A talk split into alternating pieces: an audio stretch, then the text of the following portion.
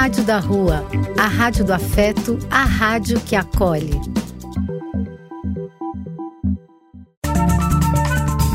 Apoio: Casa de Vó, Banho para Geral e Instituto de Políticas Relacionais.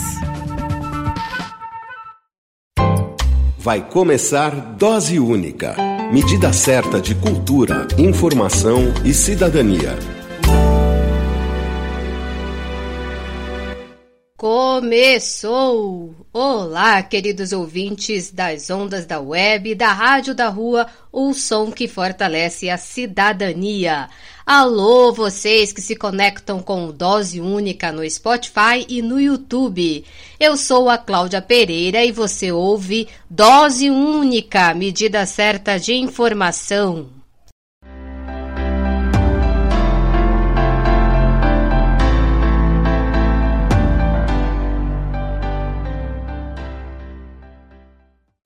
Um salve de carinho para Tereza Fernandes, Márcio Paz, Eliette Salazar, Marcelo Barbosa, que nos ouve de São Paulo.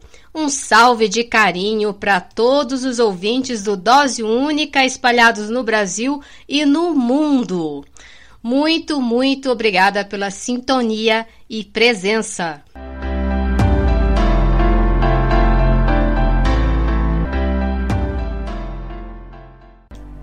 Bom, eu espero que todos vocês estejam bem por aí, com saúde e vacinados. E falando em vacina, o imunizante da Covid-19, reforço, tomem cuidado. Usem máscaras, mas use de forma adequada. E o que, que é essa forma adequada, né? Que eu sempre falo por aqui. As máscaras, elas precisam cobrir perfeitamente a boca e o nariz.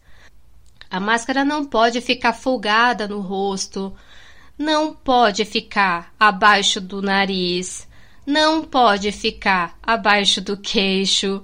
E eu vejo muito essa cena pelas ruas de São Paulo.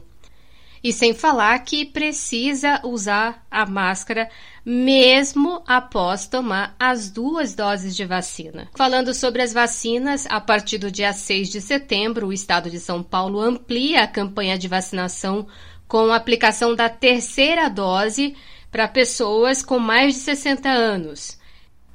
Essa dose de reforço, que também será aplicada em todo o país a partir do dia 15 de setembro, é destinado a dois grupos: os idosos acima de 70 anos, isso a nível nacional, e os imunossuprimidos, ou seja, pessoas com baixa imunidade em razão de problemas de saúde ou que estejam fazendo hemodiálise, enfim, pessoas que é, tenham algum problema de saúde e precisam tomar a terceira dose de reforço contra a Covid-19. E eu quero informar mais uma coisa. Ao contrário das informações que aparecem nos grupos de conversas das redes sociais, a terceira dose da vacina é para reforçar, uma vez que nós temos novas cepas da Covid por aí. Então, é falso a informação. Então, é falso a informação de que as duas doses aplicadas foram ineficazes e que precisa tomar a terceira. A terceira dose é mais um reforço. Temos que cuidar de nós, temos que cuidar dos outros enquanto as variantes da Covid existir. Não tem outra forma. Então, não espalhar notícias falsas também é uma maneira da gente proteger os nossos amigos.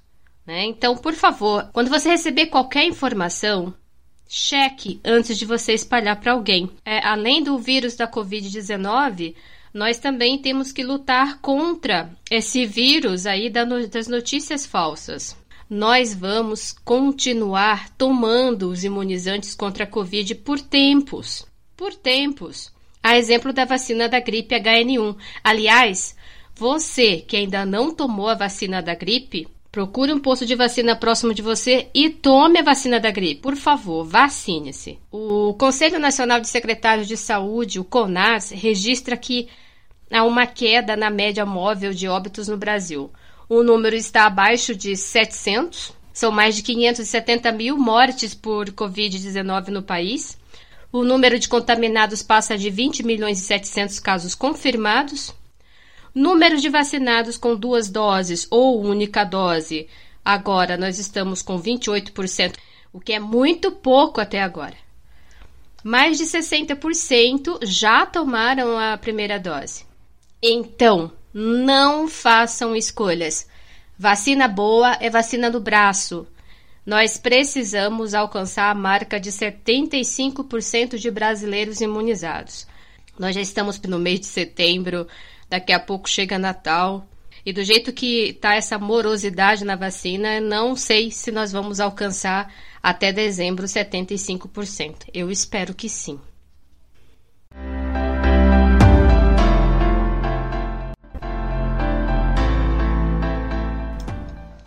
Então, eu falando de vacina e vocês devem ter percebido que a minha voz está bem estranha, né? Falando pelo nariz e tudo. Mas é que eu estou gripada. Mas eu tomei a vacina da gripe HN1, tá? Só para vocês saberem que é mesmo assim nós precisamos é, tomar vacina de qualquer jeito. Seguimos na rádio do Papo Reto, que fortalece o som da cidadania com doses de notícias, informações, poesia, participação dos ouvintes e entrevistas. Neste episódio, o entrevistado é Moacir Rudnik, missionário brasileiro que atua na África Oriental, em Moçambique.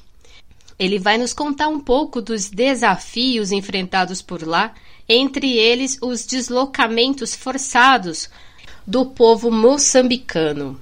Você está ouvindo Dose Única medida certa de cultura, informação e cidadania.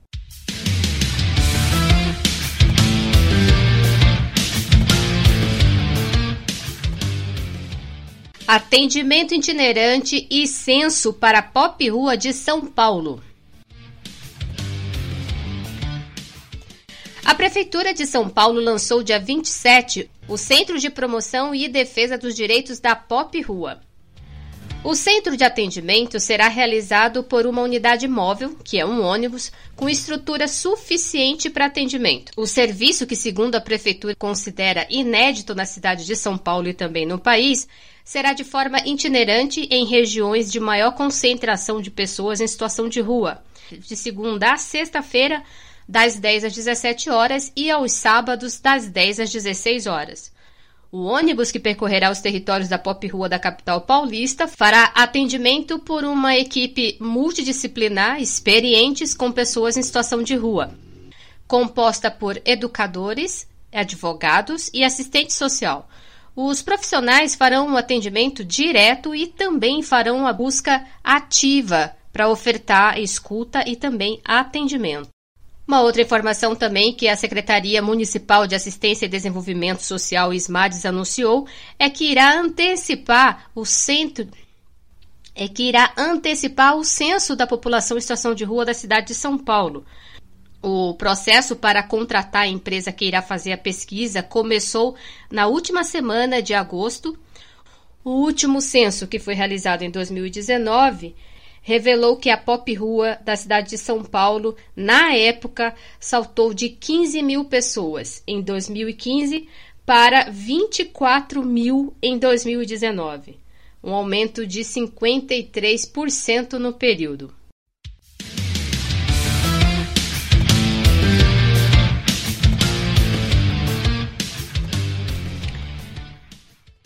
É ótimo a iniciativa da Prefeitura de São Paulo em realizar o atendimento itinerante. Mas, ao contrário do que a Prefeitura coloca como um serviço inédito no país, ou até mesmo na cidade de São Paulo, é, sendo um serviço de órgão público, tudo bem, pode até ser inédito esse serviço. Mas esse tipo de trabalho, esse atendimento, a sociedade civil já realiza há décadas no Brasil afora. Em São Paulo, então, nem se fala. Até o banho para pop rua é realizado dessa forma, itinerante, né? Tá aí a casa de vó para confirmar, né não, Vanessa? Então, se esse serviço agora tá aí, como de forma itinerante, eu quero dizer que não é uma iniciativa da prefeitura. Sinto muito. Então, esse serviço é resultado da pressão que a Pop Rua tem feito há muito tempo. Então, isso é também uma vitória do movimento de população em situação de rua da cidade de São Paulo, que luta o tempo todo para ter direito a um mínimo de dignidade.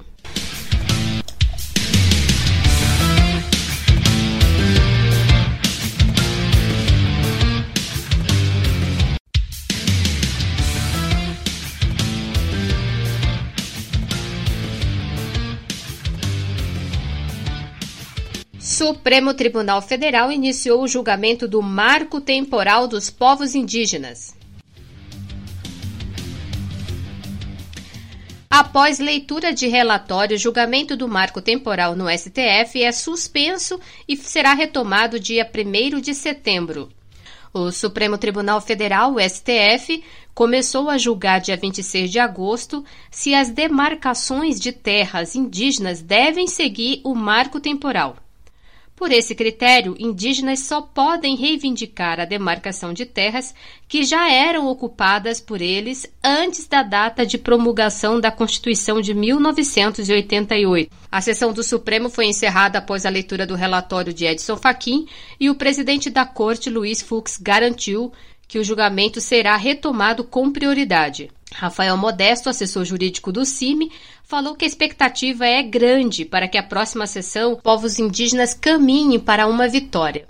A expectativa é de que é, no primeiro dia possam colher as sustentações orais dos advogados das partes, dos advogados dos amigos da corte, e que na quinta-feira, numa sessão extraordinária, já possa então é, colher os votos Estávamos numa expectativa boa de que o julgamento pudesse avançar um pouco mais, mas o fato de ter iniciado com a leitura do relatório já é um elemento extremamente importante, um relatório minucioso do, do ministro Edson Fachin, o relator do processo, que traz aí as grandes questões envolvidas é, na disputa processual, na disputa nesse recurso extraordinário, ou seja, as relações de posse dos povos indígenas com relação às suas áreas de ocupação tradicional, à luz do artigo 231 da nossa Constituição Federal. A expectativa é de que, então, o ministro relator já apresentou seu voto quando estava no plenário virtual, de que na semana que vem ele traga um voto idêntico, similar ao que já apresentado e que contra a tese do marco temporal repelida é, intensamente pelos povos indígenas e pelas organizações de apoio, é, pelas organizações da sociedade civil, pela sociedade como um todo, artistas, intelectuais, e na defesa do direito originário, da tese do indigenato, da vontade do Constituinte originário de 88 e, portanto, em defesa da nossa Constituição Federal Cidadã. O indígena Enoque Taurepang lembrou do julgamento Raposa do Sol, que se arrastou por muito tempo, mas o objetivo é pôr uma pedra no marco temporal, diz ele. Olá, parentes. Olá, Caraiuás. Aqui estamos na linha de frente. É, muito feliz com o primeiro voto a favor da vida dos povos indígenas e contra o marco temporal. A gente sabe muito bem, nós que somos de Roraima, a gente sabe que as coisas não acontecem da noite para o dia. É, terra indígena Raposa Serra do Sol demorou mais de 30 anos para sair uma decisão, foi muita luta, mas a gente tem a resiliência ao nosso lado. Então a gente pensa da mesma forma no caso da repercussão geral, no caso do marco temporal. A gente sabe que uma decisão tão importante não pode ser tomada em um dia, em três dias levam vários dias, mas assim a gente fica feliz, porque o voto do ministro foi favorável e muito bem pautado, respeitando a realidade e a Constituição cidadã, que é a que rege ainda o nosso país. Então a gente vai continuar firme e forte na luta aqui em Brasília e também lá nas bases, nos nossos estados. É, essa vitória é de todos nós, a gente está muito feliz e a, o nosso objetivo maior é derrubar é pôr uma pedra em cima desse caso do marco temporal. Sim à vida indígena, sim aos povos indígenas e sim a um país saudável de fato, que respeite os povos originários que vivem hoje nesse país. Povo unido!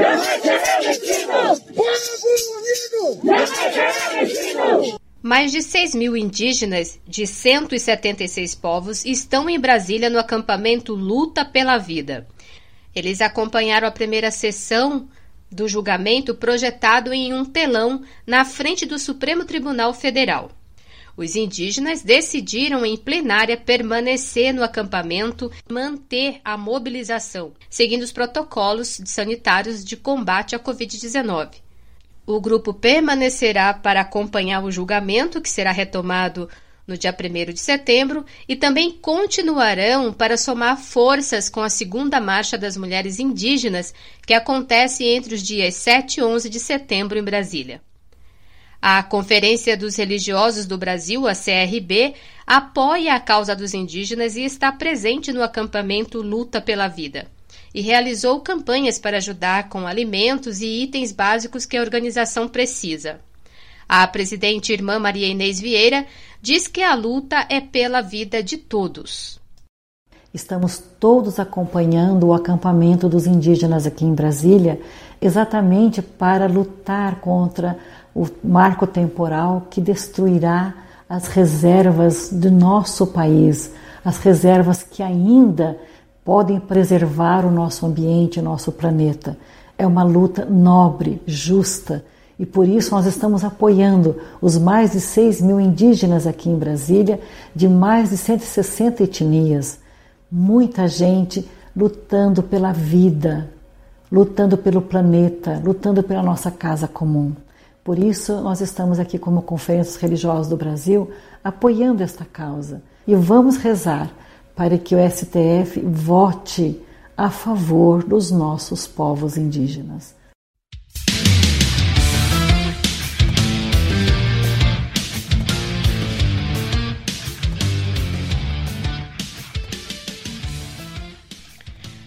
A luta dos povos originários, dos índios, também é nossa e nós precisamos nos unir. E eu vou tentar explicar de uma forma objetiva o que, é esse marco temporal. O marco temporal é uma tese jurídica que considera que os indígenas só têm direito às terras nas quais já estiveram estabelecidos no dia da promulgação da Constituição Brasileira, ou seja, desde o dia 5 de outubro de 1988. É, ruralistas e setores do agronegócio que já exploram as terras indígenas, as terras tradicionais, a exemplo mesmo aí do estado do Mato Grosso, eles querem que as terras dos povos indígenas sejam demarcadas desde a promulgação. Só que a história dos povos indígenas no Brasil não começou em 1988, né? E todos nós sabemos muito bem disso. É, e vocês devem estar tá se perguntando por que, que essa repercussão agora, por que, que esse debate, em que tudo isso pode influenciar. Sim, esse tema, esse debate influencia a vida de todos nós. E o ponto inicial desse debate e luta né, começa com os indígenas do povo Choclen, de Santa Catarina o povo Choclen luta há décadas pela regularização das suas terras. O processo que passou em plenária no STF em 2019, ele impacta uh, os casos de demarcação de terras e disputas possessórias sobre os territórios indígenas que já se encontram é, atualmente judicializados. Então, e o que a corte decidir é, vai servir como parâmetro. Agora, imagine é, se nós não vencermos essa causa. Imagine a destruição, imagine a guerra que isso pode causar. Então, é uma luta de todos nós, compromete todas as vidas. E nem vou falar aqui da situação que a gente se encontra com esse governo. E são centenas de territórios indígenas que estão ameaçados. E tudo, tudo isso reflete nas vidas dos brasileiros, principalmente os mais pobres.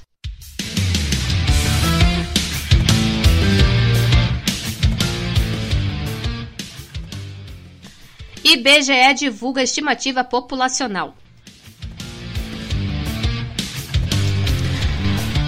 O Instituto Brasileiro de Geografia e Estatística divulgou as estimativas das populações residentes em 5.570 mil municípios brasileiros.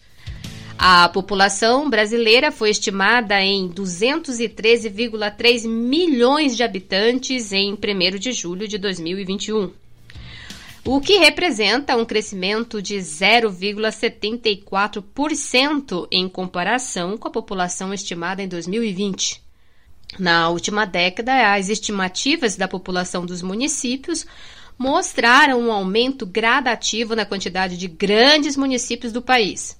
No censo de 2010, somente 38 municípios tinham população superior a 500 mil habitantes e apenas 15 deles tinham mais de um milhão de moradores. Já em 2021, 49 municípios brasileiros estão com mais de 500 mil habitantes e 17 com mais de um milhão. Os efeitos da pandemia da Covid-19 no efetivo populacional não foram incorporados nessa projeção devido à ausência de novos dados de migração, além da necessidade de consolidação dos dados e mortalidade e fecundidade fundamentais para compreender a dinâmica demográfica como um todo. O Censo Demográfico de 2022 terá não somente uma atualização dos contingentes populacionais, como também subsidiará as futuras projeções populacionais fundamentais para compreender as implicações da pandemia sobre a população em curto, médio e longo prazo.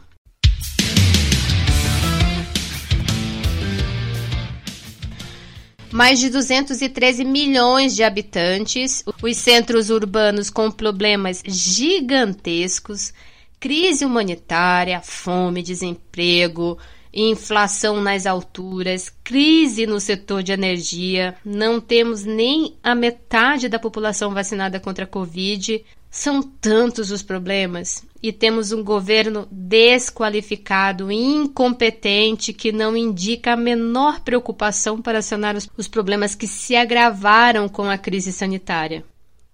A preocupação dele é outra, sem falar que ele é um sujeito que vive em constante conflito. Alô, amigos, falou, tá falado. Ouça sempre dose única. Dose única é cultura, informação e cidadania. Eu sou o Benito de Paula. Um abraço.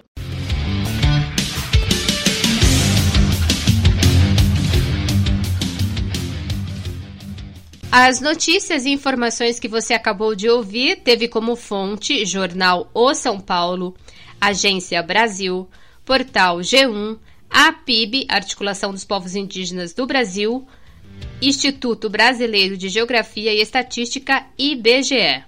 Dose única. Medida certa de cultura, informação e cidadania.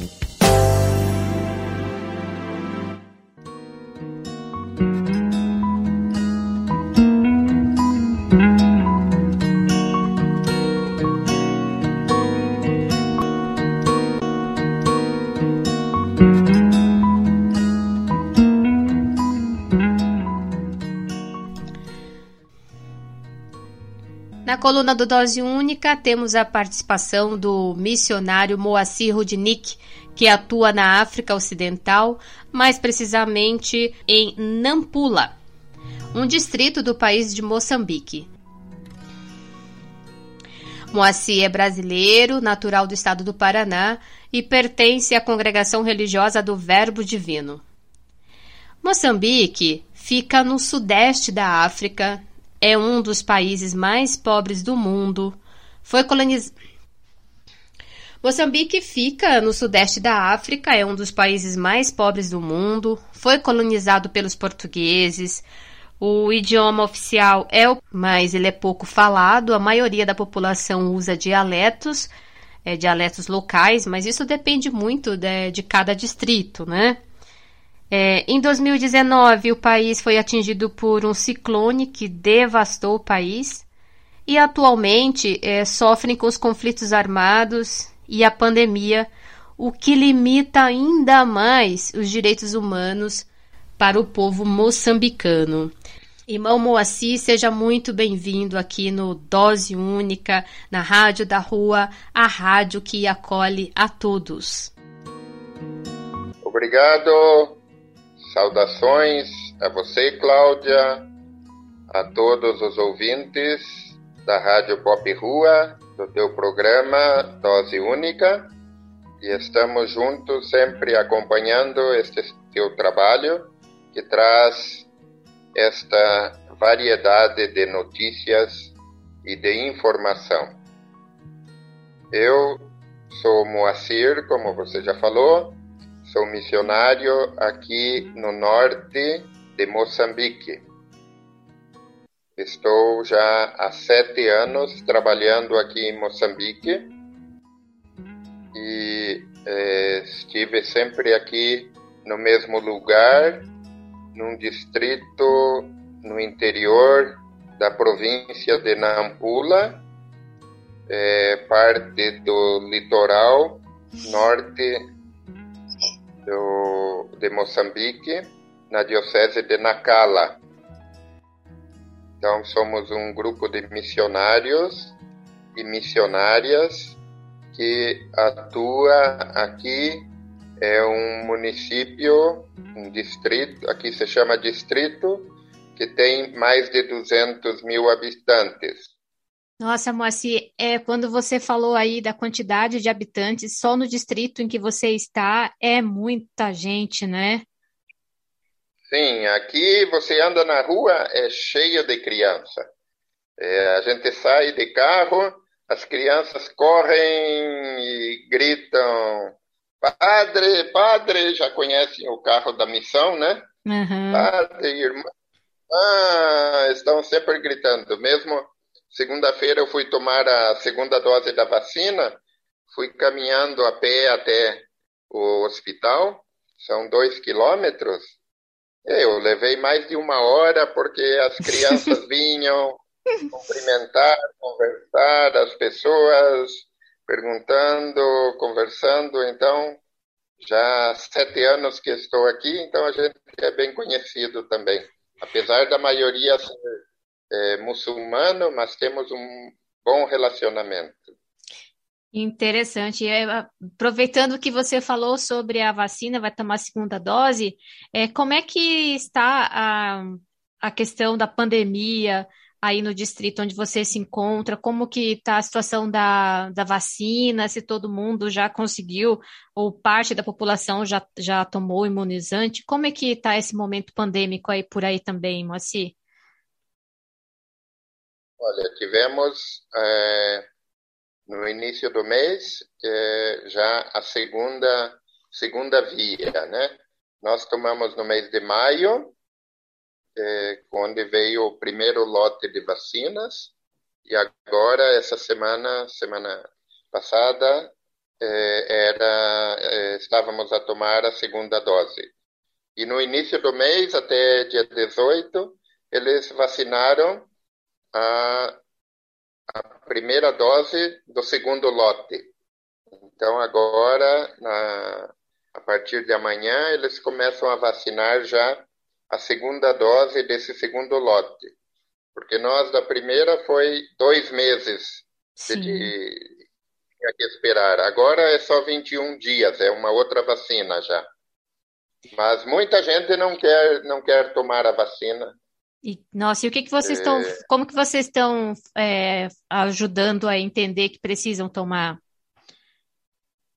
Sim, a gente leva os nossos, as pessoas que colaboram conosco aqui, os trabalhadores da missão, é, catequistas, as lideranças, a gente está é, colocando, né, que seria bom tomarem e tudo, e eles é, também divulgarem. Uhum. Mas a quantidade de, de vacina é mínima, né? Porque, como eu falei, são mais de 200 mil habitantes.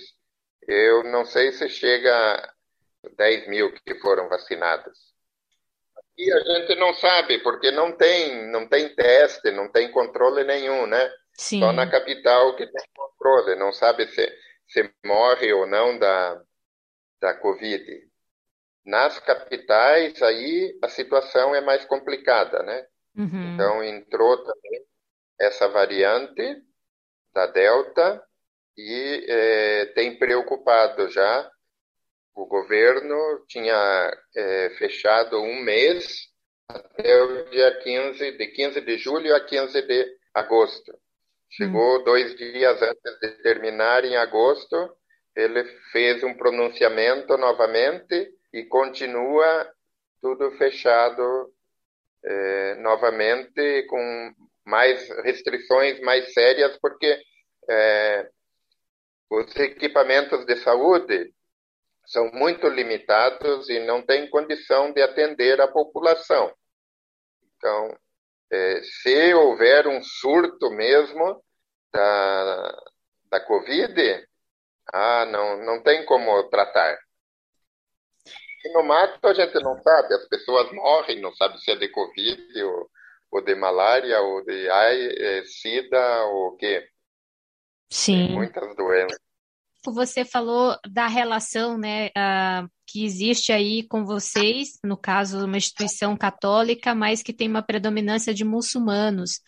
É, eu gostaria que você explicasse um pouco para os nossos ouvintes a diferença, porque muitas pessoas ainda não entendem exatamente o que, que é né, o muçulmano. Então, as pessoas têm ainda uma dificuldade de entender. Queria que você explicasse um pouco para os nossos ouvintes essa relação que tem aí dos muçulmanos com vocês, sobretudo nas missões, como que ela acontece e como que esse diálogo é feito com, com vocês.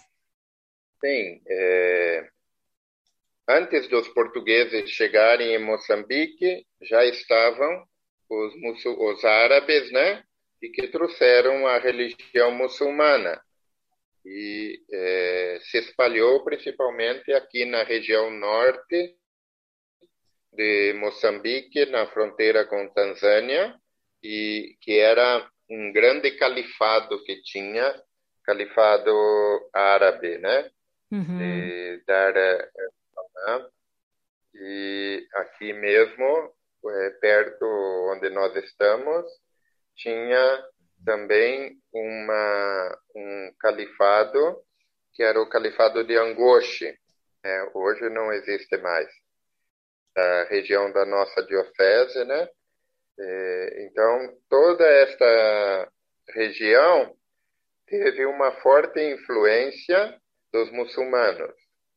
A população, então, se misturou um pouco e a, acolheu a religião muçulmana e depois a religião cristã católica, uhum. e hoje já outras igrejas também estão presentes, né?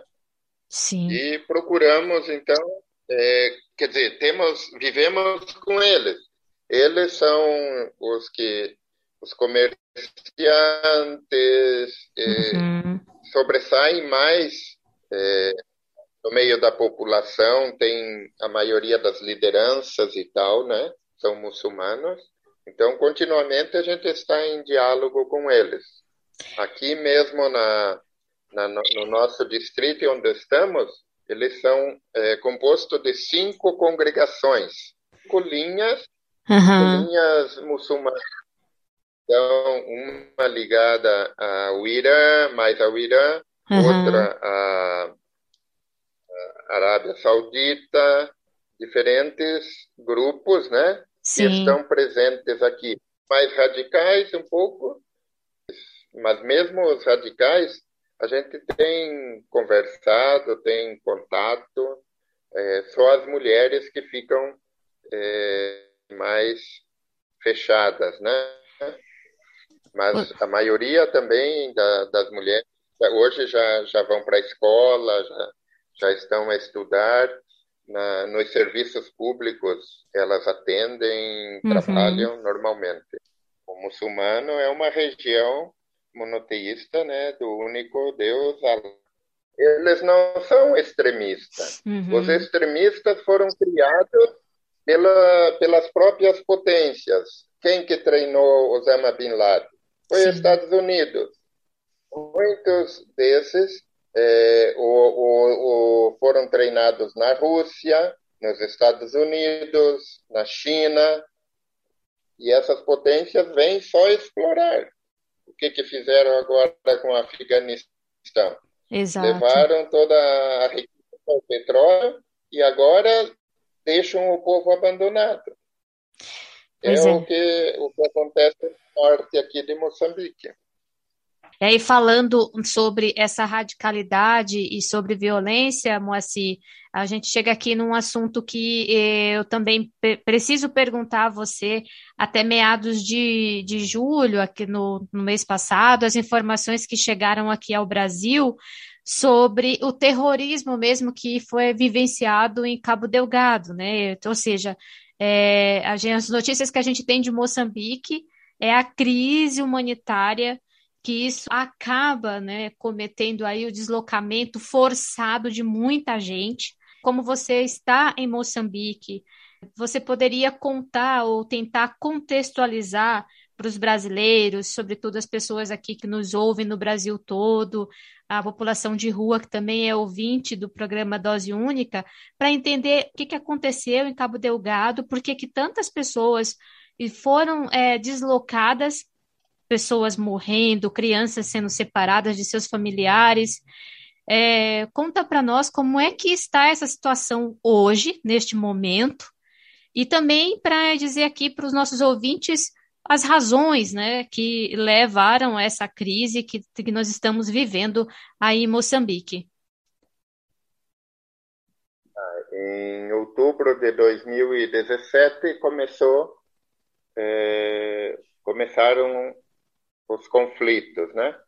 Alguns ataques e que houve mortes e ameaça à população. E assim foi foi é, progredindo esses ataques, né? Esses conflitos até chegar numa situação é, insuportável um pouco no final do ano passado, uhum. onde já tinham conquistado várias cidades, né? várias vilas dos distritos do norte de Cabo Delgado. Assim, o ápice foi o ataque à Palma, agora no mês de março, e onde estava aí sendo montado toda uma área de exploração, né, da multinacional Total. Antes era a Nadarco de Estados Unidos, que depois passou, vendeu para Total de França uhum. e para exploração de gás, né, uhum. gás natural. Então é uma grande reserva de gás que Moçambique tem, mas também toda a província, né, de Cabo Delgado é uma província muito rica em minerais. É, tem empresas explorando o rubi, grandes empresas que estão com controle muito forte sobre a população, outras explorando grafite, eh, tem diamante, tem eh, vários eh, recursos naturais e também estão tirando a, a mata, a madeira né, das florestas e estão a destruir tudo contrapartida, não há um, um retorno para a população. Uhum. O que, que aconteceu? Então, é, alguns elementos aí foram, foram estudar fora e voltando ficaram indignados com esta situação e começaram a organizar grupos, né? Sim. Rebeldes e começa a se engajar. Alguns é, de, de livre espontânea vontade, outros são obrigados mesmo. Por exemplo, tivemos situações aqui de congregações que tinham é, casas de formação lá, que tiveram que tirar ah, os jovens de lá porque eram sequestrados. As meninas é, são levadas para é, satisfazer os, os guerrilheiros, né? Sim. Ou para produzir mais filhos para depois ter outros guerrilheiros. os jovens são obrigados a entrar na guerrilha, senão é, são mortos, é, são decapitados. Se corta a cabeça, se corta os membros. É, nós estamos acolhendo ainda as pessoas que estão a fugir de lá, os deslocados, né? Esse, esse mês mesmo aqui na nossa paróquia chegou mais de 100 pessoas, né? Na, na área que nós trabalhamos então é uma situação triste. E esse contraste muito grande, né? Essa contradição de uma terra que tem riquezas minerais fortíssimas, mas uma população absurdamente pobre. As pessoas são obrigadas a ser deslocadas para outros lugares dessa forma. Está mais concentrado no Cabo Delgado ou esta situação, essa crise, ela está se espalhando é, mais forte também para outros distritos? Não, ela se concentra no, no norte de, de Cabo Delgado, né? Era praticamente quatro, cinco distritos que estava mais restrito. Uhum. Então, mas foram mais de 700 mil pessoas, né, que tiveram que fugir dessa situação. É, agora nós estamos fazendo um acompanhamento. Às famílias, fizemos um treinamento estes dias aqui para pessoas né, da nossa paróquia, através de Caritas, que está a atender muitas dessa situação, e é para um acompanhamento psicossocial, porque é, eles vêm com muitos traumas. Por exemplo, tem crianças que não que estão sem pai, sem mãe, não sabem é, onde estão. Outros que viram o pai, a mãe ou alguém da família ser é, assassinado, né? O psicológico está muito afetado. É, praticamente nós estamos bem longe da, da situação, né? Mas, Moacir, como que nós daqui do Brasil podemos ajudar é, de alguma forma a essa situação né, que, que está sendo vivenciada em Moçambique e também ajudar a comunidade onde você está inserido. Como que nós podemos ajudar? É, como que os ouvintes que é, estão agora te escutando podem ajudar de alguma forma? A CNBB, através da Caritas, tem sido um grande suporte em toda esta situação. Cada, cada diocese tem sua Caritas. Em Cabo Delgado mesmo, ela é que, junto com o PMA, né, que é o Programa Mundial de Alimentação da ONU, certo. É, tem incluído a alimentação, tudo, para essa população. Nós aqui na nossa diocese temos é, feito também é, uma campanha ajudando, né? Agora estamos a olhar um pouco a situação de é, ajudar eles a uhum. construir, né?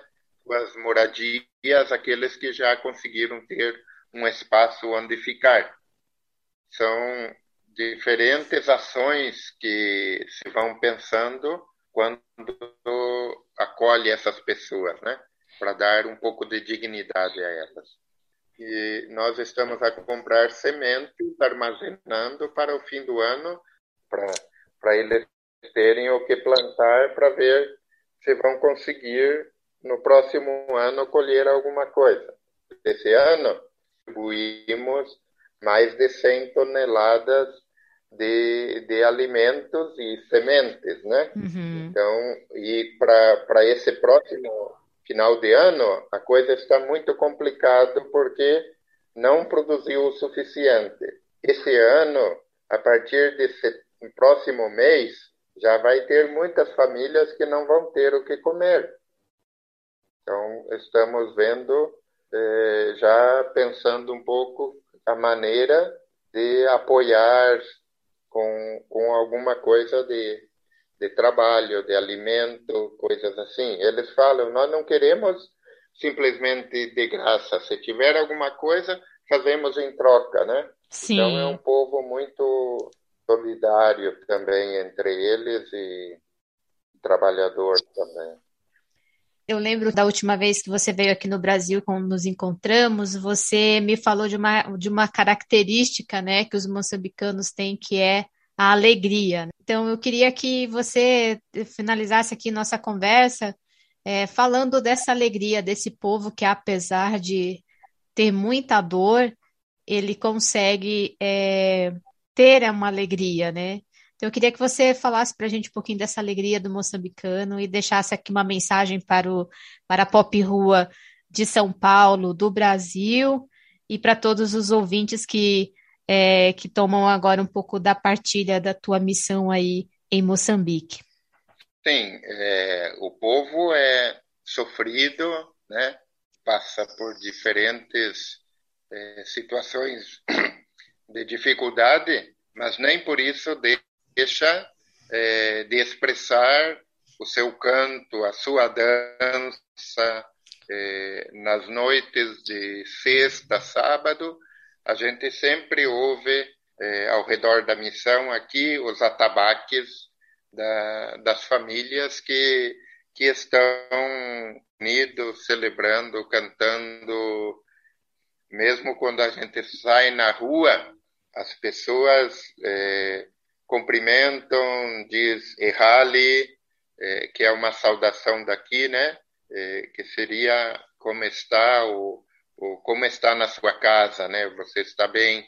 E a gente responde no árabe salama, que já foi incorporado à, à linguagem aqui, né? Então é uma população aberta também, né? A acolher, né? Resiliente a essas situações de sofrimento, é, que não fica chorando rei de leite derramado, mas vai em busca de, de alternativa, volta, plantou esse ano, não deu, volta a fazer a machamba, a, a trabalhar, né? não desiste, é, está sempre ali, mas Sim. a grande maioria é quer sobressair com, com o seu próprio serviço, as suas próprias forças. E isso é muito bonito. Então, a, é. a gente vê, e é uma população muito jovem, né? muitas crianças. E, é, eu fico assim, é, pensando que futuro eles vão ter, porque no, nesse distrito de 200 mil habitantes não tem uma fábrica, não tem nada. Ou é é, trabalhar na roça ou lá na pesca no litoral. Então, o que eu queria dizer, é deixar, né, que não podemos perder a esperança e que o povo moçambicano, principalmente aqui onde estamos, que é o povo macua, esperança muito forte, uma resiliência constante de sobressair das dificuldades, das calamidades que enfrenta ano após ano e não desiste. Não podemos desistir. Deus e... está presente conosco, Allah está conosco e é, a força e a presença do Divino fortalece e anima a todos. E viva o povo Macua! Viva! Ô, Moacir, muito obrigada pela partilha aqui na Rádio da Rua, no Dose Única.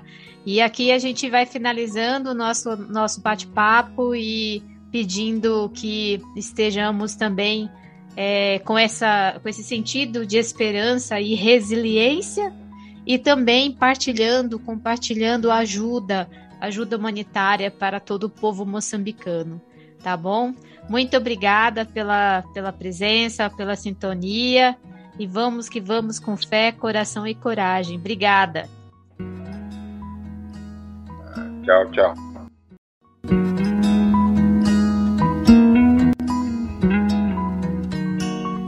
Mais uma vez, muito obrigada, irmão Moacir, pela partilha. Moçambique e Brasil têm problemas sociais, econômicos, políticos parecidos, né? Um país pobre, com riquezas minerais, capaz de sanar a miséria é, o povo sendo explorado e explorado por outros países, né, a exploração do capitalismo. E para quem quer é, contribuir, para as pessoas, comunidades, instituições que gostariam de ajudar a comunidade onde o Moacir se encontra, em Nampula, em Moçambique, é, pode depositar qualquer valor na conta, na conta bancária do Banco do Brasil, que está em nome de Moacir José Rudnick, Moacir José Rudnick, R-U-D-N-I-C-K, agência 7059, dígito 9, conta corrente 76348, dígito 9. Agência 7059, dígito 9, conta corrente 76348, dígito 9. Ou você pode doar também através da Caritas Brasileira, que é Banco do Brasil, agência 0452, dígito 9, conta corrente 202 00, dígito 9. Agência 0452, dígito 9, conta corrente 202 00, dígito 9. E o CNPJ da Caritas Brasileira é 33 654 419 mil ao contrário 16.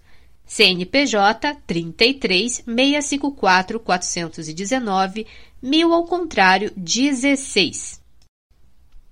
Toda ajuda que chegar vai contribuir, principalmente para esse momento em que o irmão Moacir falou que precisam comprar e distribuir sementes para o plantio e garantir a colheita do próximo ano e assim amenizar a fome da comunidade Nampula, o distrito em que ele se encontra lá também com outros missionários em Moçambique, na África. Dose única medida certa de cultura, informação e cidadania.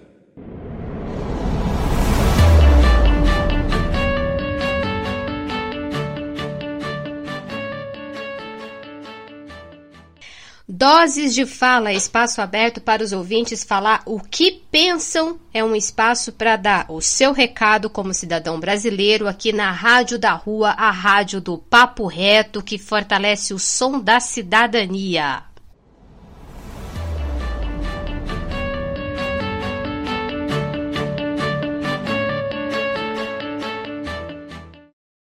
Olá, sou a Denise Mello e tem muitas coisas que me incomodam no atual cenário social e econômico, principalmente dentro de uma pandemia tão terrível que tem matado tanta gente diariamente.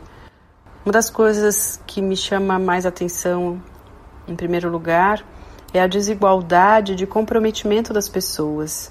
Não é todo mundo que se preocupa com o outro usando adequadamente a máscara. Então a pessoa ela se imuniza e aí já sai achando que está tudo bem, não se importando com o outro. É, acho que tem muita gente passando muita necessidade, então acho que falta a sociedade, o governo se organizar melhor para ajudar as pessoas a sobreviver, a comer, né, a passar por esse momento tão difícil. É, sou José Messias, sou técnico de som. Nessa pandemia toda, a minha classe foi com certeza mais atingida. Shows, eventos, estou há um ano e sete meses praticamente sem fazer nada e sem ver uma luz no fim do túnel. Falo pela minha classe, sabe? que está muito complicado, tudo muito complicado. E nesse atual cenário político, vejo a gasolina a seis reais e quando eu vejo a gasolina a seis reais, eu olho para o diesel, que também muito caro. E quando se fala em diesel, se fala em caminhões. Quando se fala em caminhões, se fala em transporte de comida, de bebida, o básico para uma pessoa, né? Sobreviver. E tá tudo muito caro, né? E eu não sei que esse governo atual vai fazer para mudar esse cenário. Estou aqui de camarote vendo, vendo os poderes brigando entre si, que estão brigando só por poderes entre eles. Não tem nada a ver com o povo, né? Não são coisas para o povo, são coisas para eles. Fico realmente triste que num cenário de pandemia mundial, estamos aqui vendo o Brasil se afundando em brigas políticas. Eu gostaria de ter soluções políticas, que automaticamente as soluções políticas são soluções para o povo.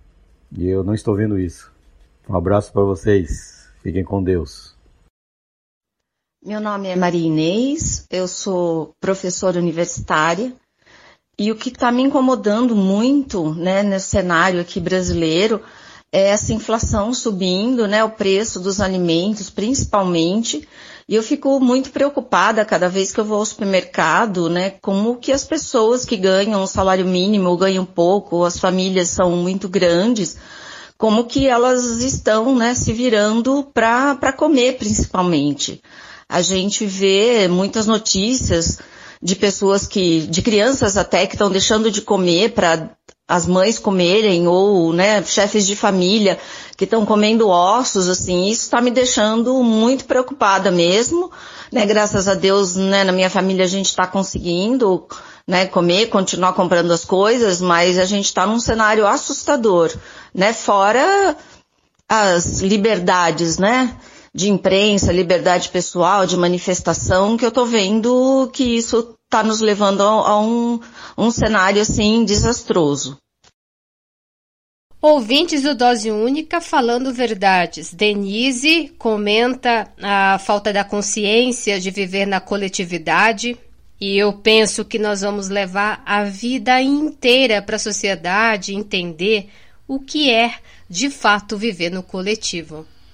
O Zezinho, o José Messias e a Inês destacam aí a crise econômica e a falta de atitude do governo federal de não resolver a crise econômica que nós estamos enfrentando. José Messias, Denise Melo são trabalhadores do setor da cultura. Zezinho é técnico de som, Denise é cantora, Inês é professora, todos sofrendo com a crise econômica que agravou ainda mais na pandemia. A solução é tirar a coisa inútil do Palácio do Planalto. Esse é o primeiro passo para tentarmos é, amenizar um pouco o sofrimento e tentar colocar as coisas no lugar que foram destruídas, principalmente a precarização de direitos dos trabalhadores. Alô, amigos, falou, tá falado. Ouça sempre dose única, dose única. É cultura, informação e cidadania. Eu sou o Benito de Paula. Um abraço.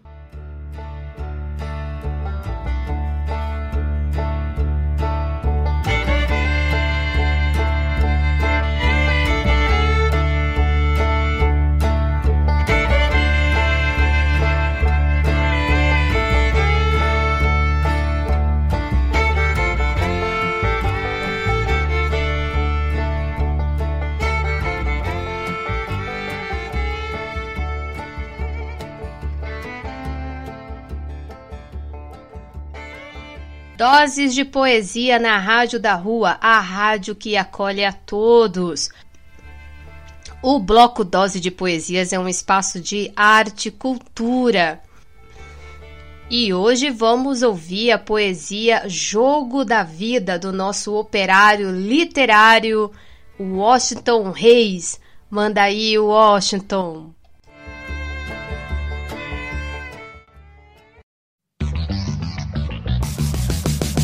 Audiosia Som de Poesia apresenta Um cara da rua em O Jogo da Vida 10 a 0 para quem? Meu amigo, preparar vai começar, gente amiga, o Jogo da Vida. Aviso que nesse horário o seu adversário é de peso, pois vem a ser tu mesmo. Nesse jogo, meu povo, para ser feliz, é você o seu próprio juiz. Para sair vencedor, o bom jogador deve entrar no estádio em estado de alegria pura, de quem todo dia faz, na paz dos seus passos, um golaço em casa e na rua. Com o patrocínio de Banco da Praça, porque felicidade não vem de graça. Vai começar o primeiro tempo. É você quem faz seu melhor momento, pois o mundo é a sua bola e cada lance é sua chance e escola. Nessa hora, aí meu, desde que você nasceu, se toca. Já é o primeiro toque. Seu jogo da vida já era show. A partida começou.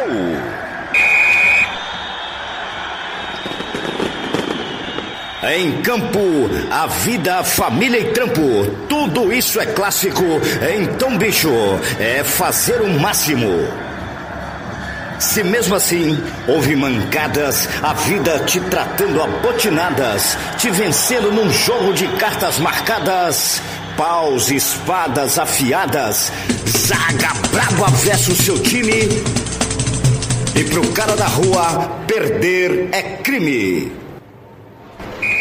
Fim do primeiro tempo, sem choro nem lamento, pois haverá melhor momento. Olha, o cara da rua só precisa uma chance. Necessita um só lance. Contra tudo que te oprime mata, seu time não precisa viver de falta. Contra tudo que te mente, o lance é fatal feito um pênalti. Como o lance é delicado, melhor conferir no gramado. Olha, contra a cidade, o cara da rua de verdade joga como louco, mas contra a sociedade, ele sabe que é só para perder de pouco. O cara da rua agora ajeita a bola, não há quem por ele torça, é ele só e sua força.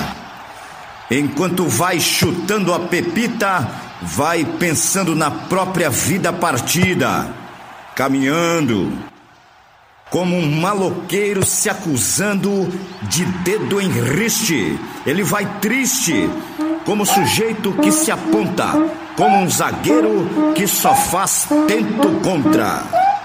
Partiu pra pelota, o povo chama de idiota.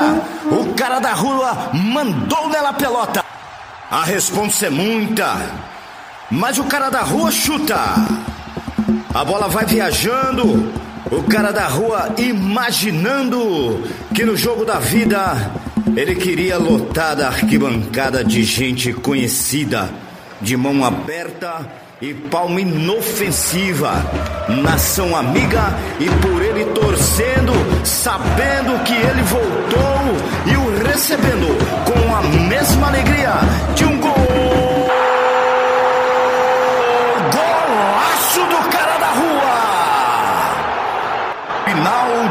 transmissão, vamos ouvir o campeão. Olha, é sério, se disser eu quero e, e for sincero, não desistir, persistir, pode virar o jogo para 10 a 0.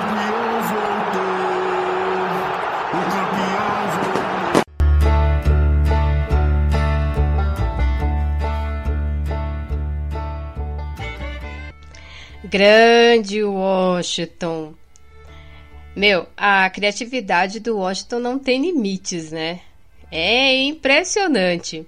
Bom, eu sou suspeita para falar porque eu sou muito fã desse operário literário que é o Washington Reis. Valeu, Washington. Obrigada, querido. Dose única. Medida certa de cultura, informação e cidadania.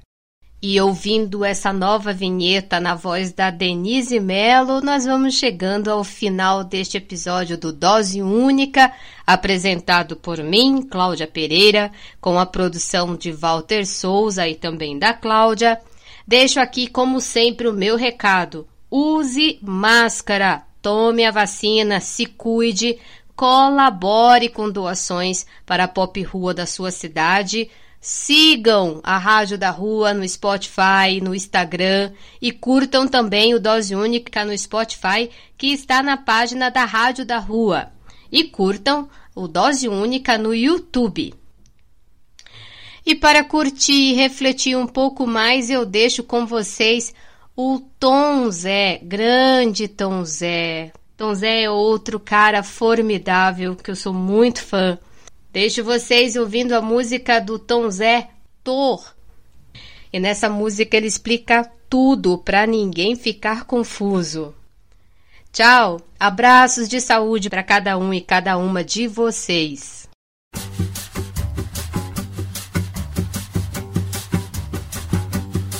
Tô bem de baixo pra poder subir, tô bem de cima pra poder cair, tô dividindo pra poder sobrar, desperdiçando pra poder faltar, devagarinho pra poder caber, bem de leve pra não perdoar. Tô estudando pra saber ignorar. Eu tô aqui comendo para vomitar. Eu tô te explicando pra te confundir. Eu tô te confundindo pra te esclarecer. Tô iluminado pra poder cegar. Tô ficando cego pra poder guiar. Eu tô te explicando pra te confundir. Eu tô te confundindo pra te esclarecer. Tô iluminado pra poder cegar. Tô ficando cego pra poder guiar. Suavemente pra poder rasgar. Olho fechado pra te ver melhor. Com alegria pra poder chorar. Desesperado pra ter paciência. Carinhoso pra poder ferir. Lentamente pra não atrasar. Atrás da vida pra poder morrer. Eu tô me despedindo pra poder voltar. Eu tô te explicando pra te confundir. Eu tô te confundindo pra te esclarecer. Tô iluminado pra poder cegar. Tô ficando cego pra poder guiar. Eu tô te explicando pra te confundir. Eu tô te confundindo pra te esclarecer. Eu tô iluminado pra poder cegar. Tô ficando cego pra poder guiar. Eu tô te explicando pra te confundir. Eu tô te confundindo esclarecer. Eu tô iluminado pra poder cegar. E tô ficando cego pra poder guiar. Tô te explicando pra te, confundir. Eu tô te confundindo pra te esclarecer. Eu tô iluminado pra poder cegar. E tô ficando cego pra poder guiar. Eu tô pra te confundir. Eu tô te confundindo pra te esclarecer. Iluminado pra poder cegar. Tô ficando cego pra poder guiar. Eu tô te explicando pra te confundir. Eu tô te confundindo é pra te esclarecer. Tô iluminado pra poder cegar. Eu tô ficando cego pra poder guiar. Tô te explicando pra te confundir. Tô te confundindo pra te esclarecer. Dose única. Medida certa de cultura, informação e cidadania.